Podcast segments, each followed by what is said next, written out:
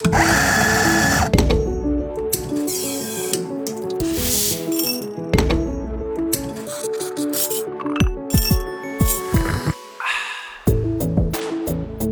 Damen und Herren, liebe Barulis, herzlich willkommen bei Espresso Doppio. Lehnen Sie sich zurück und lauschen Sie genüsslich dem Kaffeeröster Mr. Baruli und seinen entzückenden Gästen. Und hier ist er, Ihr bezaubernder Gastgeber Uli Niedersteiner. Madeleine, vielen Dank. Ich sitze heute wieder mit einem für mich sehr wichtigen Menschen zusammen. Und zwar mit dem Walter Knauer. Und der Walter Knauer stellt sich jetzt gleich einmal selber vor. Hallo Walter. Hi, grüß dich. Schön, dass das klappt. Du bist für mich in meiner ganzen Kaffeekarriere eigentlich ein sehr wichtiger Mensch. Danke, Dr danke. Darum war mir das wichtig, dass wir uns auch zusammensetzen, vor allem sehr am Anfang schon.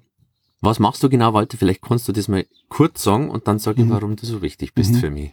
Ah, ich muss da auch ein Kompliment machen. Du warst für mich auch wichtig. Du warst einer meiner ersten Kunden und ich war nervös wie ein Schuljunge, als du meinen Kaffee getestet hast und dann noch großzügigerweise gesagt hast, du könntest mir mal einen halben Sack Kaffee abnehmen.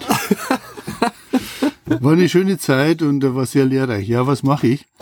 Äh, ganz kurz, ich habe ein Berufsleben hinter mir, bin jetzt in Frührente und habe ein soziales Business gestartet. Es kam daher, dass mein Arbeitskollege, ein Freund, äh, Michael, der auch sehr welterfahren war, äh, nach seinem Arbeitsleben nach Peru zurückging, weil seine Frau da lebte, die ist Peruanerin. Und äh, hat dann versucht, dort Fuß zu fassen, wollte eigentlich noch einen Doktortitel machen und an der Uni dozieren, aber es hat nicht so geklappt. Dann ist er mit seiner Frau zu den Verwandten in den Andendschungel gefahren, hat festgestellt, dass es dort sehr schön ist, die Natur, die Landschaft, die Früchte, die Bauern sehr ehrlich, sehr natürlich, aber sehr, sehr arm. Mhm. Und wir haben oft telefoniert und dann haben wir gesagt, okay, warum können wir nicht den Andendschungel mit Europa verbinden und sowas wie Direct Trade machen? Das heißt, wir schalten die Handelsstufen aus und können damit mehr Geld den Bauern zur Verfügung stellen. Das ist die eine Geschichte, die man so erzählen kann.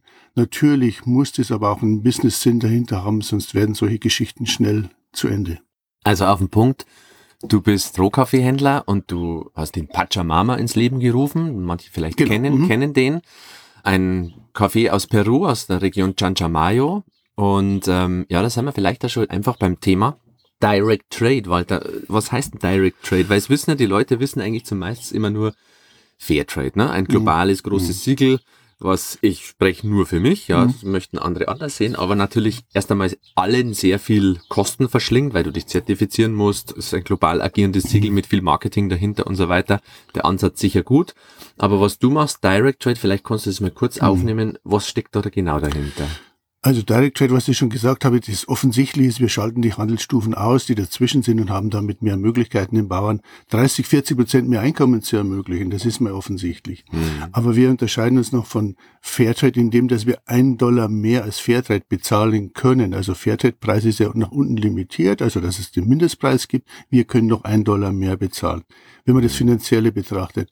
Fairtrade und solche Siegel, die sagen eigentlich nie was über die Qualität aus. Deswegen haben wir gesagt, und das ist unser Credo, wir wollen die Bauern in die Zukunft führen und es geht nur über hohe Qualität. Hohe Qualität bringt mehr Geld.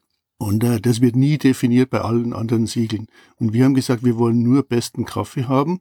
Dann wollen wir auch leistungsgerecht bezahlen. Nicht, dass irgendeine Kooperative über Fairtrade oder wenn immer welche Organisation Geld kriegt, der kooperativen Manager mit 3000 Leuten der kann das Geld dann verwalten, wie er will, aber meistens kommt es nicht bei den Bauern an. Bei uns ist es so, dass es leistungsgerecht bezahlt wird. Das heißt, wenn die Hilda drei Sack Kaffee abliefert, dann kriegt sie für drei Sack Kaffee, guten Kaffee, auch gutes Geld. Mhm. Und das ist sehr leistungsgerecht und sehr direkt. Was wir noch unter unserem Direct Trade uns als Prämisse draufgeschrieben haben, ist, dass wir transparent sind. Man kann hinfahren, Uli, du warst dort, ja, du siehst, was der Menschen geht, du siehst auch die Ehrlichkeit der Menschen, du siehst, dass die Menschen auch das Geld bekommen haben. Mhm. Ja, da und da, das war einfach für mich, also meine erste Ursprungsreise mit dir, dann äh, nach Peru zu fahren, zu fliegen. Und das ist natürlich für einen Kaffeeröster in meinen Augen essentiell, dass er sich mal anschaut, wo kommt das her, was steckt da eigentlich dahinter und was für Menschen hast du in diesem Kreislauf drinnen. Und ich bin so herzlich aufgenommen worden dort wie, ich weiß nicht, also ich weiß nichts Vergleichbares. Also ja. die, der Abend da oben beim Paco und so, wo wirklich sich die Leute in den Armen gelegen sind und geweint haben ja, das hat man selten. Also diese, wie soll man sagen, dass die so offen waren, also den ganzen Gegenüber und also ja. Emotionen gezeigt haben, weil ja offensichtlich nach dem, was du, also Ich kann nur mal schildern, wie wir wieder raufgekommen sind. Der Walter und der Michael, die beiden, die das Projekt machen, ihr habt da oben ja wirklich ein Standing euch erarbeitet und die wissen ja, dass ihr sozusagen das Dorf zu einem besseren Leben geführt habt. Kann man nicht anders sagen, oder? Nein, wir machen das nicht, um Denkmal zu kriegen. Das ist aber in der peruanischen Mentalität, da muss ich ein bisschen reingehen, äh, mhm. auch verstehen die Peruaner, die nehmen das nicht als Dankbarkeit, drücken das auch nicht so aus. Wir wollen das auch gar nicht. Die sollen einfach zufrieden sein und 50 Familien sollen vernünftig mit Ernährung, Gesundheit und Bildung dort leben können. Für die ist es häufig so, das ist ein Geschenk Gottes und jetzt hatte ich mal Glück in meinem Leben, wie das Wetter auch, es scheint die Sonne und wenn es morgen regnet, habe ich Pech gehabt. Ja? Und so sehen die das, jetzt hat der Michael kam dahin und hat das Dorf die Assoziation gegründet, die Grundregeln eingeführt, kaufmännisch hier Vordermann gebracht, Exportlizenzen gemacht. Und das war für sie ein Segen. Wenige verstehen die großen Zusammenhänge. Das sind sehr, sehr einfache Leute. Natürlich sind sie glücklich und die natürliche Ehrlichkeit hat mich auch sehr begeistert. Wenn du Mittag irgendwo hinkommst, dann kriegst du was zu essen. Die schlachten das letzte Huhn für dich. Die haben nichts und teilen alles. Und solche gesellschaftlichen Attribute findet man natürlich sehr, sehr selten. Und im Andendschungel ist das alles vorhanden. Ja, das ist, ja, wahrscheinlich ist es das, was dich als, äh, ich bezeichne mich jetzt einmal als Standarddeutscher dann einfach da oben überwältigt, ne? Diese ja, mhm. Gastfreundlichkeit, dieses, wie du sagst, die eine hat wirklich das letzte Huhn geschlachtet für uns und das für uns zubereitet und so, also Wahnsinn. In der Erde gegart, Pachamanca heißt es, und wenn wir Deutschen kommen, kriegen wir auch noch Besteck dazu, die meisten essen es von Bananenblättern raus. ja. Jetzt seid ihr aktiv, wie lang? Sechs Jahre. Sechs Jahre haben angefangen, den ersten Container zu holen und das war für mich sehr, sehr risikoreich oder sag ich mal sagen, ich habe keine Erfahrung gehabt. Ich habe sehr viel in der IT, ich war in der IT Management Consulting, sehr viel Kaffee getrunken, aber sehr viel schlechten Kaffee mhm. getrunken und hatte auch darunter gelitten, was ich im Nachhinein weiß, dass mir am Abend irgendwo das durch den Magen gegeistert ist und die Säuren darum gegeistert sind. Nachdem ich wenig Ahnung hatte, brauchte ich ja ein paar Leute, die mich da bisschen unterstützen und die Meinung geben. Da warst du einer der ersten und ich, wie gesagt, mm. ich war sehr nervös. Wir hatten dann vier, äh, acht Tonnen genommen, acht Tonnen von der guten Qualität und das war ja ein Risiko. Ich musste ja verkaufen und mm. wusste nicht, wie das geht und da brauchst du immer friendly Customer wie dich. Die ja, aber, aber wenn ich da mal einsteigen darf, ich meine, das ist ja einfach unglaublich, was du gemacht hast. Ne? Du bist ja, erinnert mich einer damals, ich habe irgendwie einen Tipp von einem Kollegen gekriegt, du, da kommt einer, der hat Peru-Kaffee schau dir mal an und ich war ja auch ganz frisch und ich glaube, ich habe ja auch erst zwei, drei Monate mhm. aufgehabt oder irgendwie sowas. Mhm. Also ich war wirklich auch ganz neu und dann bist du gekommen und ja, hast du aber auch dann der Geschichte erzählt und ich gedacht, naja, was will jetzt der, der Manager eigentlich hier, warum verkauft der jetzt Kaffee auf einmal? Aber du hast es dann so glaubhaft rübergebracht und warst äh, so nett in der ganzen Geschichte, dass damals, ja, ein halber Sack war ja viel für mich ja. und ich, ich habe gar nicht gewusst, was, was wollen meine Kunden hier werden? Keine Ahnung gehabt. Also wunderbar, jedenfalls war der halbe Sack dann da und dann haben wir auch sehr schnell gemerkt, die Leute haben den Kaffee geliebt ja. und die Leute haben die Geschichte geliebt. Ja. ja. Und die Leute lieben den Pachamama nur viel mehr, nachdem ich auch dort war und ich Bilder hängen habe und so weiter und du ja einfach wirklich was erzählen kannst darüber. Ja, das war schon beeindruckend. Aber, aber auf der anderen Seite, die soziale Engagement ist natürlich sehr, sehr wichtig bei dem Teil, aber das ist nur für mich wichtig. Wir Deutschen, da zähle ich mich dazu, wir wollen das beste Produkt für den besten Preis. Und dann kommt vielleicht eine soziale Geschichte dazu. Das heißt, ich muss dahin trimmen und wie gesagt, die Einschätzung des Kaffees, wie muss der schmecken? Was wollen die Deutschen? Die wollen die Ausgewogenheit, das Schokoladige, das Karamellige, einen feinen Abgang haben. Das wollen die alle haben. Und da muss man die Leute hintrimmen. Das war für mich sehr wichtig. Letztendlich soziales Engagement hin und her, das kann ich für mich auf die Seite stellen. Ich muss guten Kaffee für guten Preis liefern. Das mhm. ist das mhm. Credo, das ich allen Leuten erzähle. Und nur letztendlich kommt es darauf an. Ja, und da habt ihr eigentlich das Dorf da oben hin entwickelt, ne? Also, komisch erinnern, dass du gesagt hast, am Anfang wurde halt eigentlich eher mehr Quantität statt Qualität abgegeben, ne? In den Na, Säcken oder von den Pflückern. Ganz genau. Die haben ja immer das Gleiche bekommen wie in der großen Kooperative wie alle anderen. Wir sind in einer privilegierten Lage mit einer Höhe von bis zu 1700 Meter und haben die sehr guten Kaffee. Aber wenn du nur den gleichen Preis kriegst wie die anderen, dann gibt's ja auch keine Mühe. Mhm. Und jetzt haben wir so ein Prinzip eingeführt, wo wir gesagt haben, ich versuche die da immer hinzutrimmen und zu sagen, ihr müsst ein Leuchtturmprojekt machen, ich gebe euch viel mehr Geld für viel besseren Kaffee dass die wissen, besserer Kaffee bringt mehr Geld. Und äh, was ich gesagt habe, am Anfang hatten wir acht Tonnen guten Kaffee. Der Rest war auch Kaffee, der ging aber irgendwo anders in die Industrie. Und jetzt haben wir über 50 Tonnen. Das heißt, wir haben die Leute in sechs Jahren verfünffacht. Also das ist enorm, wie wir die Qualität gesteigert haben. Aber wir Deutschen haben ja auch eine bestimmte Mentalität. Qualität ist messbar, Qualität ist kontrollierbar. Und diese Metapher, die musst du den Peruanern beibringen. Das dauert sehr, sehr lange. Du musst sie unterstützen, du gibst ihnen Hilfsmittel, pH-Wertmessgeräte für Wasser, Feuchtigkeitsmessgeräte, Brixometer. Die Leute ernten jetzt nicht nur, wenn die Kirsche rot ist und reif ist, sondern die messen die Brix und sagen, der hat jetzt 20, 22 Brix und challengen sich dabei selbst. Mhm, vielleicht kannst du kurz erklären, was ist Brix? Brix ist, da misst man, wie beim Weinbau, das kommt aus einem Weinbau, da misst man die Süße ja. äh, der Frucht, um darauf festzustellen, was man da rausholen kann. Man kann einfach beim perfekten Reifegrad, wo man ihn haben will, einfach dann ernten. Genau, ne? ja, ja. Mhm. Ja, du hast mir gestern noch was sehr Spannendes erzählt. Also erstens seid ihr ja biozertifiziert, dann ist es ein direkt gehandelter Kaffee. Das heißt, mhm. es gibt keine Börsenspekulation mit diesem Kaffee. Genau. Und ihr habt einen Preis mit dem Dorf, mit der Assoziation und alle anderen können sich auch danach richten und mhm. ihr habt eine Abnahmemenge für jedes Jahr. Das heißt, jeder weiß, wie er dran ist und jeder kann dementsprechend gut wirtschaften. Ja, das ist gegenseitig. Natürlich muss ich auch wissen, wie viel können die liefern, welche Qualitäten können sie liefern, wann können sie mhm. liefern, weil die Deutschen sehr anspruchsvoll sind. Die wollen immer zu jeder gleichen Jahreszeit die gleiche Menge haben. Das verzeiht ja keiner, wenn das Regal leer ist. Ja. Mhm. Mhm. Aber jetzt hast du mir gestern noch was mit CO2-neutral mhm. erzählt. Das habe ich sehr spannend gefunden. Kannst du das mal sagen? Weil das glaube ich, da seid ihr jetzt wieder irgendwie mhm. Vorreiter oder weiß nicht, ich habe es noch nie gehört, dass es gibt. Was hast du da vor oder was hast du da ja. gemacht? Jetzt in der Corona-Zeit ist natürlich Greta Thunberg und der Umweltschutz ein bisschen zurückgetreten. Wir haben aber den Gedanken schon drin, wir wollen nachhaltigen Anbau machen. Nachhaltig heißt, wie gehen wir mit der Umwelt um, wie gehen wir mit dem Wasser um, mit der Natur, mit den Sträuchern, wie schneiden wir das zurück und wie verwerten wir das mit Kaffee, Kirschentee und so weiter und so fort. Das zweite Thema ist eigentlich, der Transport ist sehr teuer. Wir müssten das mit einem Schiff über den Panama-Kanal den ganzen Kaffee nach Deutschland transportieren. Und damit haben, verblasen wir salopp ausgedacht, sehr viel CO2. Dann geht es mit dem LKW weiter nach München oder zu dir hin und es kostet alles CO2. Dann haben wir gesagt, wir wollen das CO2-neutral machen.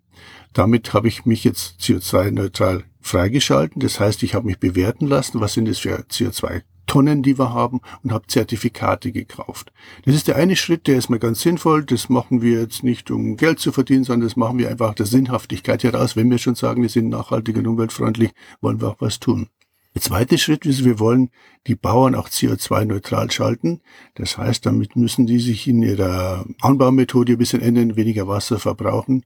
Und das macht natürlich auch den Sinn der Welt. Viel mehr Sinn macht es, wenn die noch Geld kriegen. Die Bauern, da gibt es ein Projekt von der GIZ, wie auch immer, das heißt dann Rente für die Bauern. Wenn die jetzt übrige Flächen, die sie nicht bewirtschaften können, weil die Lage nicht stimmt, freischalten und damit CO2 einsparen, beziehungsweise dann äh, kriegen sie so Zertifikate und sind dann als Organisation CO2-frei. Das wäre noch die zweite Stufe. Mhm. An der dritten Stufe arbeiten wir auch, weil wir noch ein paar hundert Hektar mehr irgendwo kennen in Peru. Und dann können wir CO2-Zertifikate an dich verkaufen, damit jemand seine Flotte frei macht. Oder auch Unternehmen, die vielleicht jetzt gerade zuhören, die sagen, okay, ich verblase CO2, will was tun für den Umweltschutz. Und dieses CO2 binden wir in Peru.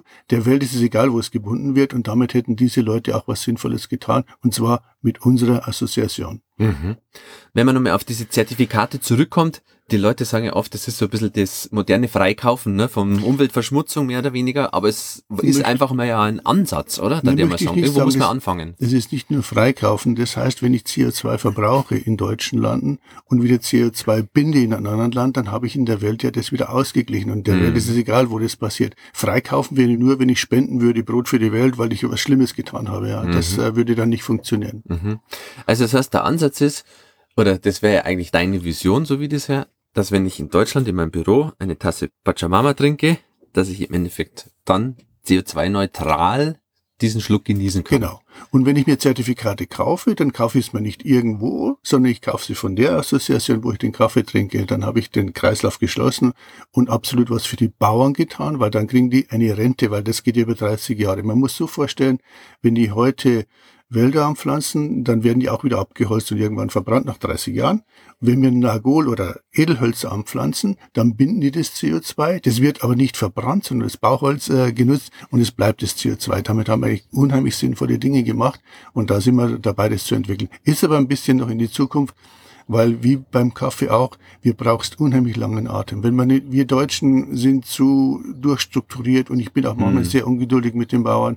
Du brauchst immer einen langen Atem und das muss man über Jahre hinweg planen. Du musst eine Vision haben und die musst du verfolgen und das kann zwei, drei Jahre dauern. Aber wenn man nicht den ersten Schritt macht, dann wird man auch nie ans Ziel kommen. Mhm. Wahnsinn. Ja, tolle Vision. Hört sich gut an, weil das ist natürlich schon das. Wir haben jetzt auch neulich unseren Kaffee mit dem Fahrrad ausgefahren und so, ne? Haben einmal so ein bisschen überlegt, was können wir denn machen, weil eigentlich, äh, wie, wie sagt immer, stinkt der Fisch vom Kopf. Ja. ja, es ist eine Lebenseinstellung. Genau das treibt uns ja auch. Das ist nicht, wir wollen uns Gewinnmaximierung machen. Wir wollen, wir haben die Lebenseinstellung, Vernünftiges im Leben zu tun. Und das hört ja nicht auf bei der Grenze deiner Wohnung, das hört ja nicht auf bei deinen, was ich, Kindern, das hört ja irgendwie auf. Das ist eine Lebenseinstellung. Die muss man leben oder nicht leben. Mhm. Vom Manager zum Kaffeeimporteur eigentlich in der verdienten Rente. Mhm, ja. Darfst du das nochmal machen? Ich würde es sogar jetzt früher machen, aber wenn man in einem großen Konzern arbeitet und vielleicht ein Haus abzubezahlen hat und zwei Kinder hat, dann hat man nicht vielleicht den Mut, sich so selbstständig zu machen. Wenn das Haus abbezahlt ist und die Kinder außen Haus sind, so wie es bei mir war, dann hat man natürlich viel mehr Freiheiten und Möglichkeiten zu experimentieren und das zu tun. Ich habe ja auch keinen Jumpstart gemacht und irgendwelche 100.000 Euro irgendwo verblasen, sondern ich habe ja mit organischem Wachstum angefangen, also mit 8 Tonnen bis jetzt zu 50 Tonnen. Da ist das Risiko auch geringer. Von der Einstellung her, von der Sinnhaftigkeit des Lebens, ja, sofort wieder machen. Mhm. Wenn ich von dieser Welt gehe, ist mein Credo, dann muss die Welt ein bisschen besser geworden sein. Und wenn es ein kleines Fuzzi-Stückchen mhm. ist, ja, und nicht schlechter. Mhm. Du bist ja da von Großindustrie in die Selbstständigkeit in ein ganz anderes Thema mhm. rein. Sagst du, weiß ich nicht, so diese Großindustrien und so weiter, das ist was, wenn ich das früher gewusst hätte, da ich tatsächlich nicht mehr machen? Und jeden vielleicht an, der jetzt sowas überlegt zu tun, irgendeinen Tipp geben oder so, sag, äh, hab Mut oder mach oder. ja, ist zwiespältig. Natürlich habe ich sehr viel gelernt von Geschäftsprozessoptimierungen, von Cashflow-Management und wie auch immer, was ich jetzt gebrauchen kann. Ohne dieses Background-Wissen kannst du kein internationales Geschäft aufbauen, wie wir das getan haben. Was ich in der Großindustrie manchmal schade finde, dass jeder auf seine Webseite schreibt, wir sind environmental friendly, nachhaltig und was immer welche Wörter da draufstehen. Und wenn man dahinter schaut, sie leben es nicht. Ja, du musst das leben, was du sagst, und das ist eine gewisse Ehrlichkeit. Und das würde ich mir wünschen, dass auch das in den Kantinen bei diesen Firmen passiert. Wir leben das, was wir sagen, und wir haben CO2-neutralen Kaffee oder wir haben ehrlichen Kaffee, und damit hast du viel mehr getan, um das den anderen Leuten zu mitzuteilen. Kaffee ist ein Medium, wo ich transportieren kann. Man unterhält sich beim Kaffee, man trinkt Kaffee, um sich mhm. zu treffen. Und damit würde ich solche große Unternehmen oder mittelständische Unternehmen auch auffordern, lebt das, was ihr sagt und nehmt vernünftigen Kaffee. Ja. Und auch noch guten Kaffee. Tut den Leuten was Gutes. Diese Plörre, die ich immer getrunken habe, die frisst ja Löcher im Magen rein. Also ich mich ärgert das heute, ja. ja. Mich ja. ärgert es wirklich. Ah, die Leute wissen es nicht, gell? Ja, und, und, und, und das ist ja auch das, was wir machen. Aber ich muss sagen, Walter, wir haben wirklich einige Firmen, auch bei uns Mittelständler, umstellen können von Industrie auf Pachamama Kaffee. Ja. Und dann machen wir weiter. Ja. Okay. Dann ganz lieben Dank für das nette Gespräch. Bis zum nächsten Mal, liebe Leute. Walter, danke. Ich freue mich wieder auf einen fantastisch guten Kaffee mit euch. Ja, ein bisschen was ist noch drin. Prost. Ja, Prost. Prost. Hau weg. Ihr Lieben, das war Espresso Doppio. Wenn es dir gefallen hat, gib uns 5 Sterne, schreib eine Bewertung und teile dieses herrliche Stück Zeitgeschichte. Bis zur nächsten Folge. Au revoir.